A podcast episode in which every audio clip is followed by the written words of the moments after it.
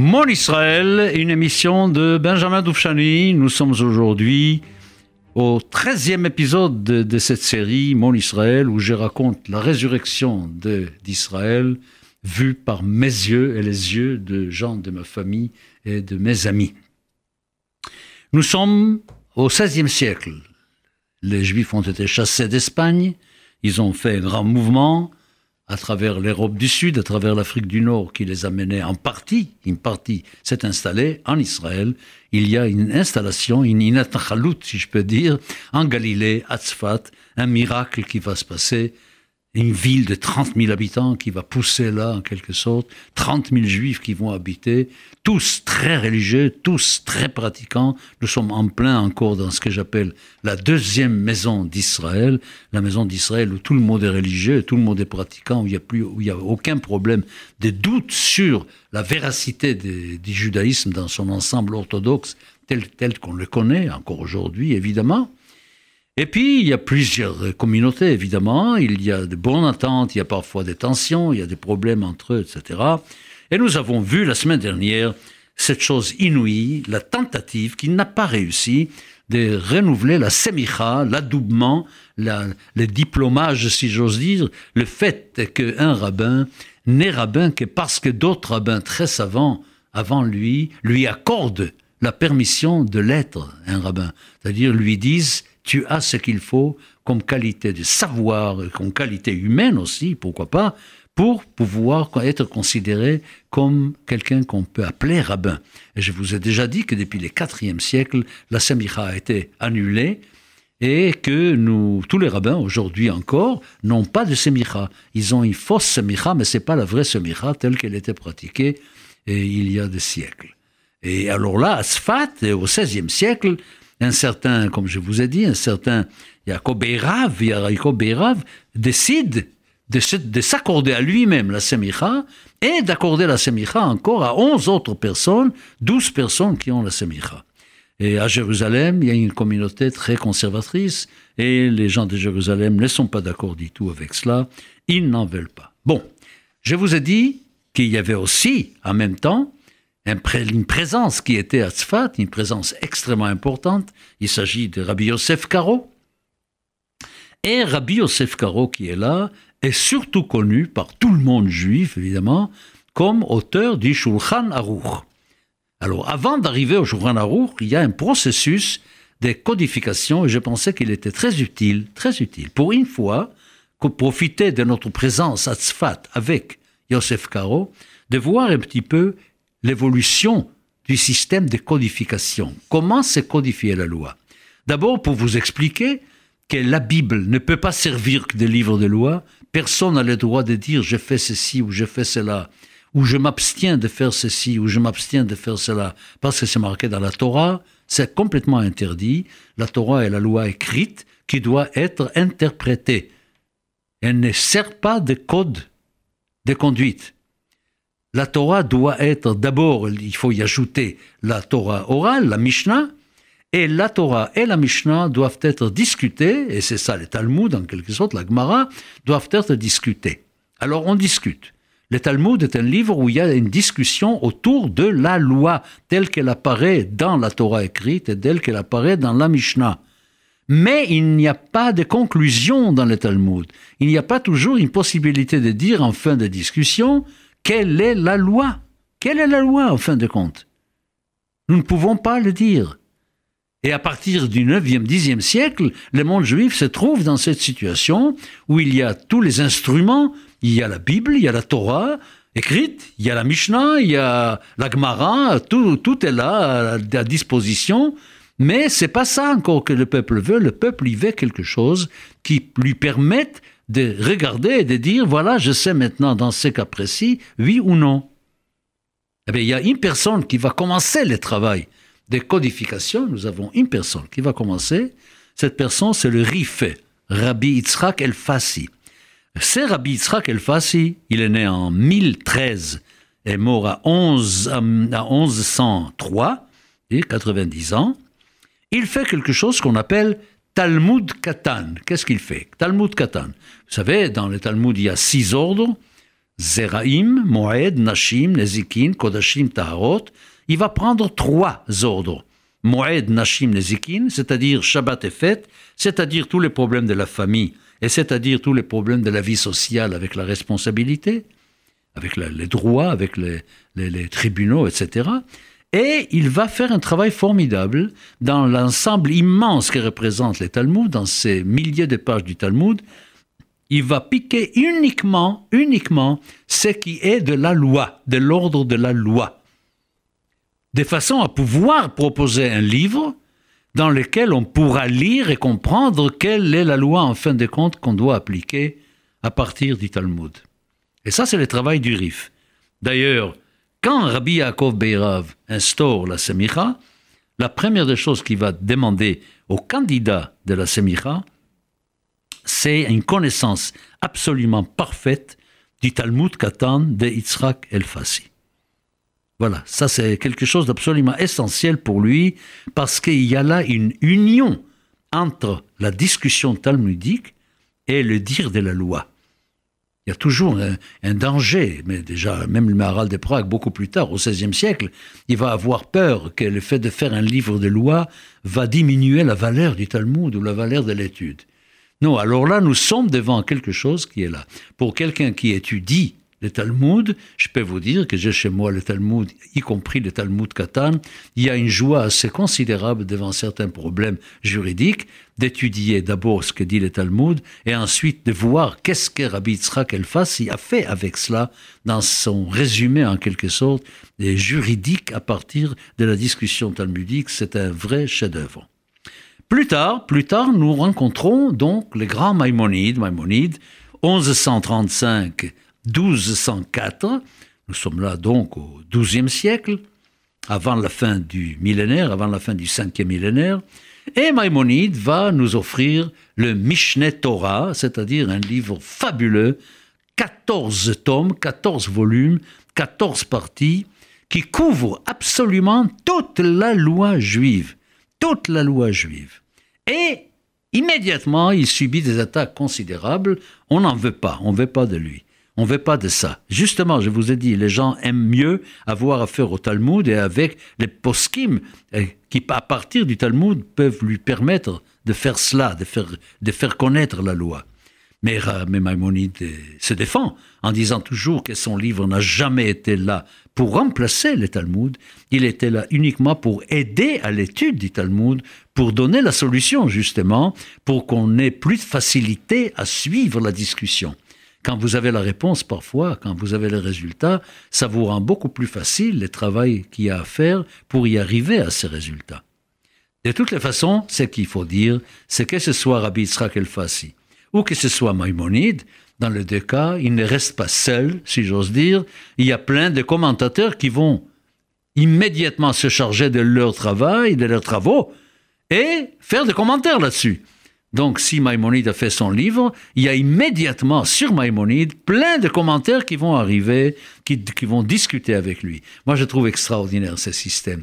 Par exemple, dans le Talmud, vous avez un texte, et puis immédiatement Rashi qui va interpréter ce texte, et puis derrière Rashi, vous avez les Tosafistes qui vont interroger Rashi pour savoir pourquoi Rashi a tiré ces conclusions-là et pas d'autres, pourquoi Rashi explique cela de cette façon et pas d'une autre. Fantastique. C'est ça la grandeur de l'étude juive. Talmud Torah, c'est quelque chose d'extraordinaire. Parce qu'une chose entraîne l'autre. Et quand vous avez affaire à une chose, ça commence par la loi écrite, puis ensuite c'est la Mishnah, puis ensuite c'est la discussion talmudique, qui elle-même est secondée par Rashi et par les Tosafot. Et puis ensuite, vous arrivez aux codificateurs. Et puis chez les codificateurs, c'est pareil. Dès qu'ils font une œuvre, dès qu'ils présentent un travail, immédiatement, il y aura des commentateurs qui vont venir commenter leur leurs commentaires et tout ce qu'ils disent. Fantastique, extraordinaire. Et puis ça ne s'arrête pas. Ça ne s'arrête pas avec eh, Mishneh Torah de Rambam. Nous pouvons aller plus loin que cela.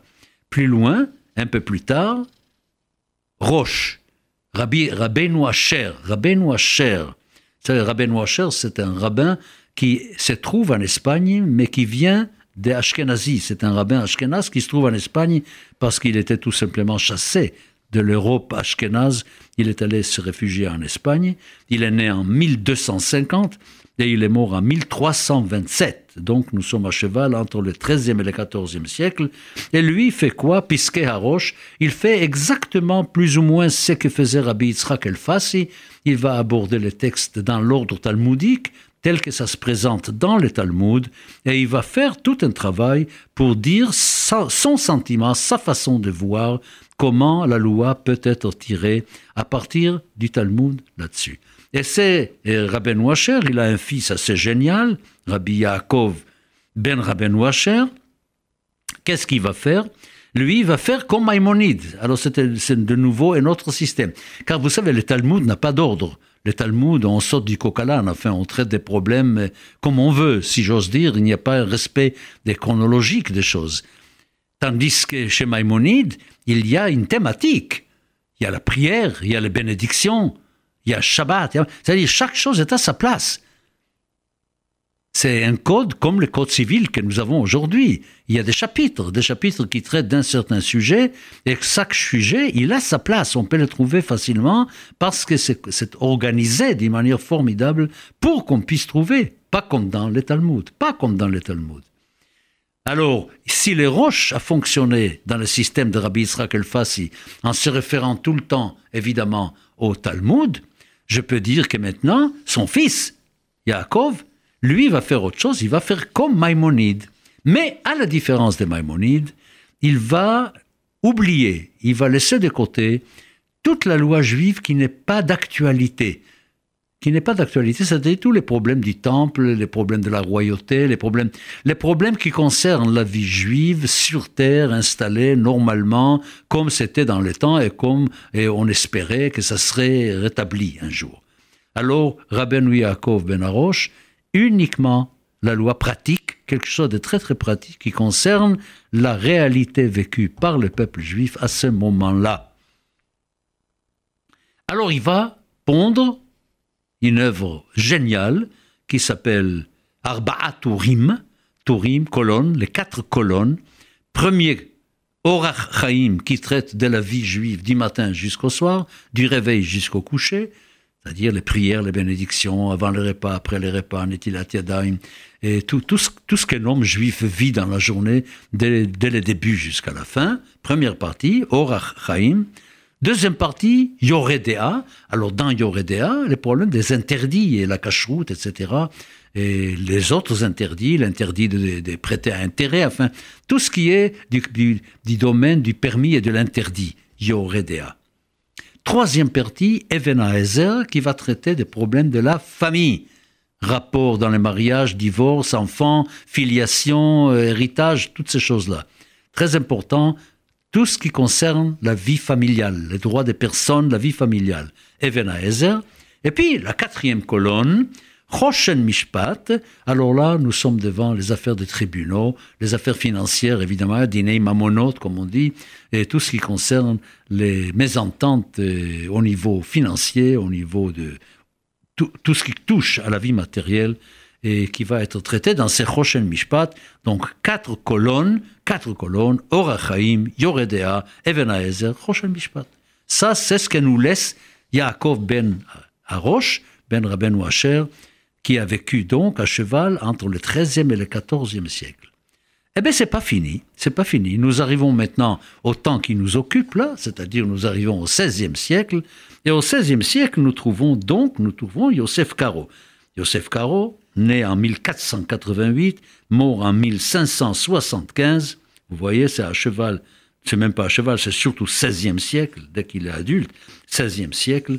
Je vous ai déjà raconté cette chose étrange, pas seulement qu'il était un de ceux qui étaient mousmachim par Rabbi Yaakov Beirav, un de ceux qui ont eu la semicha, pas seulement cela, mais il prétend avoir une relation très particulière dans son sommeil, à travers ses rêves, avec Nishmat Mishnah, avec l'âme de la Mishnah, avec les Magid. Il a un personnage qui s'appelle le Magid, qui eh, lui rend visite pendant ses rêves et qui est en fin de compte l'âme de la Mishnah, c'est-à-dire qui lui donne des, connaissances que les autres ne peuvent pas avoir. Il faut ajouter aussi que Rabbi Yosef Karo n'est pas uniquement un homme de la loi, il est aussi un homme de la mystique, c'est un grand, un grand mystique, un grand kabbaliste, et il se prend pour quelqu'un de très important qui a le devoir de donner au peuple d'Israël les paroles qu'il faut de la bouche de, l'âme de la Mishnah. C'est assez extraordinaire. Alors, qu'est-ce qu'il va faire maintenant, Rabbi Yosef Karo? Ben, Il va faire la chose suivante. Il va prendre les Tourim, les Arba'a Tourim. D'ailleurs, on appelle Yaakov Ben Arosh, on l'appelle Baal HaTourim, Baal HaTourim, le maître des, colonnes. Et, Yosef Karo, qu'est-ce qu'il va faire? Il va faire un commentaire, un commentaire détaillé de ces quatre colonnes de Baal sous le nom de Beit Yosef. Beit Yosef, il y a euh, une œuvre entière, complète, grande, énorme, qui s'appelle Beit Yosef et qui est le commentaire de Rabbi Yosef Karo sur les quatre colonnes de Yaakov Balatourim. Et de ce Beit Yosef-là, Yosef Karo va faire un résumé. Et ce résumé que Yosef Karo fait de Beit Yosef, eh bien c'est ça le Shulchan Aruch qui sert aujourd'hui comme le livre de référence de la loi juive. Vous voyez? Nous sommes arrivés enfin au Shulchan Aruch qui est le livre de cela. il y a un problème. Évidemment qu'il y a un problème. Nous sommes dans un milieu séfarade. Vous savez qu'à Tzfat, à part les Haris et certains autres, c'est surtout des communautés d'origine séfarade, avec les rites séfarades.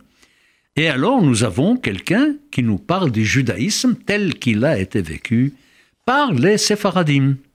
Mais pendant ce temps-là, il y a des juifs qui vivent en Europe, qui vivent en Pologne, tous ceux qui étaient chassés d'Allemagne vers l'Est et qui ont, qui ont essaimé à travers la Pologne, la Lituanie, la Russie, enfin, la Roumanie, tout ce monde ashkénaze de l'Europe de l'Est. Il y a parmi eux, un rave, un rave très important, qui s'appelle Rabbi Moshe Isserles. Rabbi Moshe Isserles, né aux environs de 1510, des en 1572, nous sommes toujours en plein 16e siècle. Et lui, qu'est-ce qu'il fait? Il fait un peu le même travail en quelque sorte sur les, livres de Rabbi Yaakov, sur Sefer HaTurim. Il fait travail qui n'est pas Beth Yosef, mais d'Arkei Moshe. Et de ces d'Arkei Moshe, qu'est-ce qu'il va faire? Il va prendre une sorte de résumé. Ce résumé-là, il va l'adjoindre au Shulchan Aruch de Rabbi Yosef Karo. Et comme Shulchan Aruch, c'est une table dressée, le travail de Rabbi Moshe Yisserles va être appelé Hamappa. Qu'est-ce que c'est Hamappa ben, C'est la nappe qui couvre la table. Alors maintenant, quand vous prenez maintenant un livre de Shulchan Aruch, qu'est-ce que vous allez trouver? Vous allez trouver donc le travail qui est le résumé de Rabbi Yosef Karo sur son propre œuvre, Beit Yosef, qui est le commentaire des les quatre colonnes Arbat Aturim de Rabbi Yaakov Ben Arosh. Et dans le même Shulchan Aruch, vous allez trouver des textes écrits en écriture différente, en écriture de Rashi, qui sont la nappe que Moshe Israël a posée sur cette table qui est la table de euh, Rabbi Yosef Karo. Voilà. J'ai essayé de vous faire ces, ces chemins-là de la halacha depuis le début, depuis euh, Rabbi Yitzhak El-Fassi, jusqu'à ce que nous vivons maintenant, nous, aujourd'hui, évidemment, tel que nous le savons aujourd'hui. Voilà. Bon. Maintenant, à Tzfat, il n'y a pas que ça. Nous savons qu'à Tzfat, il y a la halacha. Très bien, nous avons dit de façon très succincte la vie de Tzfat telle qu'elle était, ce miracle de Tzfat au XVIe siècle, qui n'a pas tenu, ça c'est vraiment, vraiment dommage, parce qu'il n'a pas, il a pas, il a pas, il a pas tenu. Bon. Il y avait aussi un travail de la mystique juive, la Kabbalah, car il y a le Hari. Il y a le Hari qui est là, le Hari qui n'a pas vécu longtemps, il a vécu 38 ans, il est né en 1534, il est mort en 1572. Et c'est étrange parce que nous savons qu'il y avait une idée, il y avait une idée. Vous savez que la Kabbalah était déjà là, présente depuis le XIIIe siècle. Hein. Et le livre d'Isoar a été connu déjà au XIIIe siècle. Je ne vais pas du tout rentrer dans la discussion de savoir quand il a été écrit. Est-ce qu'il a été vraiment écrit par Moïse de Léon au XIIIe siècle ou est-ce que Moïse de Léon n'a fait que, rassembler des textes ou des, ou, des traditions orales qui venaient depuis Rabbi Shimon Bar Ça, je laisse ça aux universitaires pour discuter de tout cela. Mais nous avons vraiment, vraiment là et le livre qui est va nous parler de la mystique juive de mieux, c'est les Zohar. Il y a aussi Sefer Yetzira, il y a aussi Sefer Abayir, mais c'est surtout les Zohar qui est le, livre princeps de la Kabbalah. Et puis il y a une idée très étrange qui est à partir de 1540, à partir de l'an 300 du sixième millénaire, il faut commencer à faire connaître l'enseignement de la Kabbalah. C'est une sorte de croyance populaire qui traîne un peu partout dans le monde juif. Harry qui est né en 34, donc cette année-là, 1540, c'est, il avait 6 ans, il avait le temps à son moment de profiter justement de cela pour acquérir toutes les connaissances nécessaires de la Kabbalah. Et il va faire une chose absolument extraordinaire. La Kabbalah a fait une chose formidable. Vous savez que la vie juive en diaspora était d'une tristesse terrible. Les choses allaient de plus en plus mal. L'espoir du retour était lointain. Même Maïmonide, quand il fait ses 13 articles et quand il parle du Messie, il dit Attends-le, même s'il tarde, parce qu'il savait qu'il allait tarder, ça n'allait pas venir tout de suite. Hein il y avait ce sentiment que c'était très très loin le temps de la rédemption, très très loin. Et les peuples étaient un tout petit peu désespérés, la motivation a baissé, puis il y a eu les massacres des croisades, il y a eu les expulsions d'Allemagne, tous les malheurs qui ont frappé les peuples juifs à la fin du Moyen Âge, c'est épouvantable.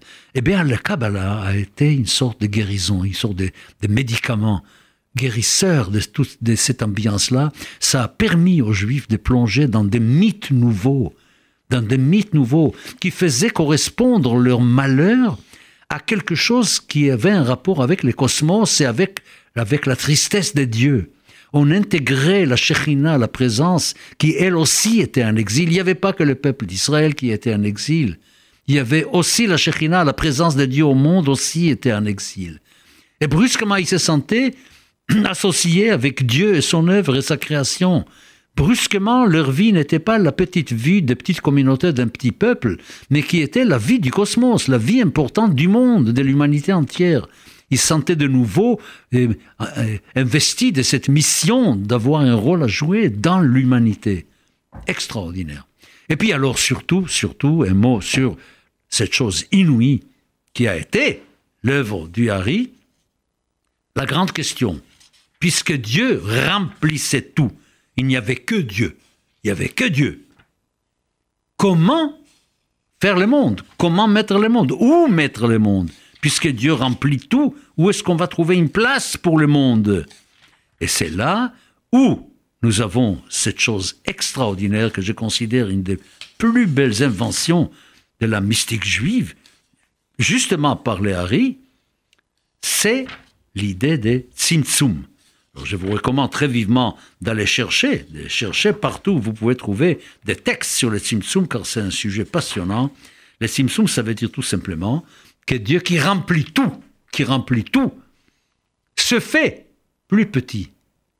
Mais Tzamtzem et Atzmo, se contracte pour laisser la place au monde pour exister. Extraordinaire. Dieu n'est pas dans le monde. Le monde, c'est l'espace vide que Dieu laisse en se retirant. Dieu se retire pour laisser une place vide de lui dans lequel le monde va exister. Génial. Génial, absolument génial. Si vous faites un peu de racidisme, si vous étudiez un tout petit peu les Balatania, vous verrez à quel point tout cela fonctionne là-bas d'une façon absolument magnifique et parfaite. L'idée dit Tzimtzum. Voilà. Je voudrais arrêter là parce que je ne vais pas vous faire un cours sur la Kabbalah ni sur les Tzimtzum, mais sachez-le, je tenais beaucoup à vous donner une impression. La semaine prochaine, je vais uniquement ajouter concernant les Hari, ce qu'il a fait avec ces deux fêtes très importantes, Yom Kippur Katan et Toubishvat.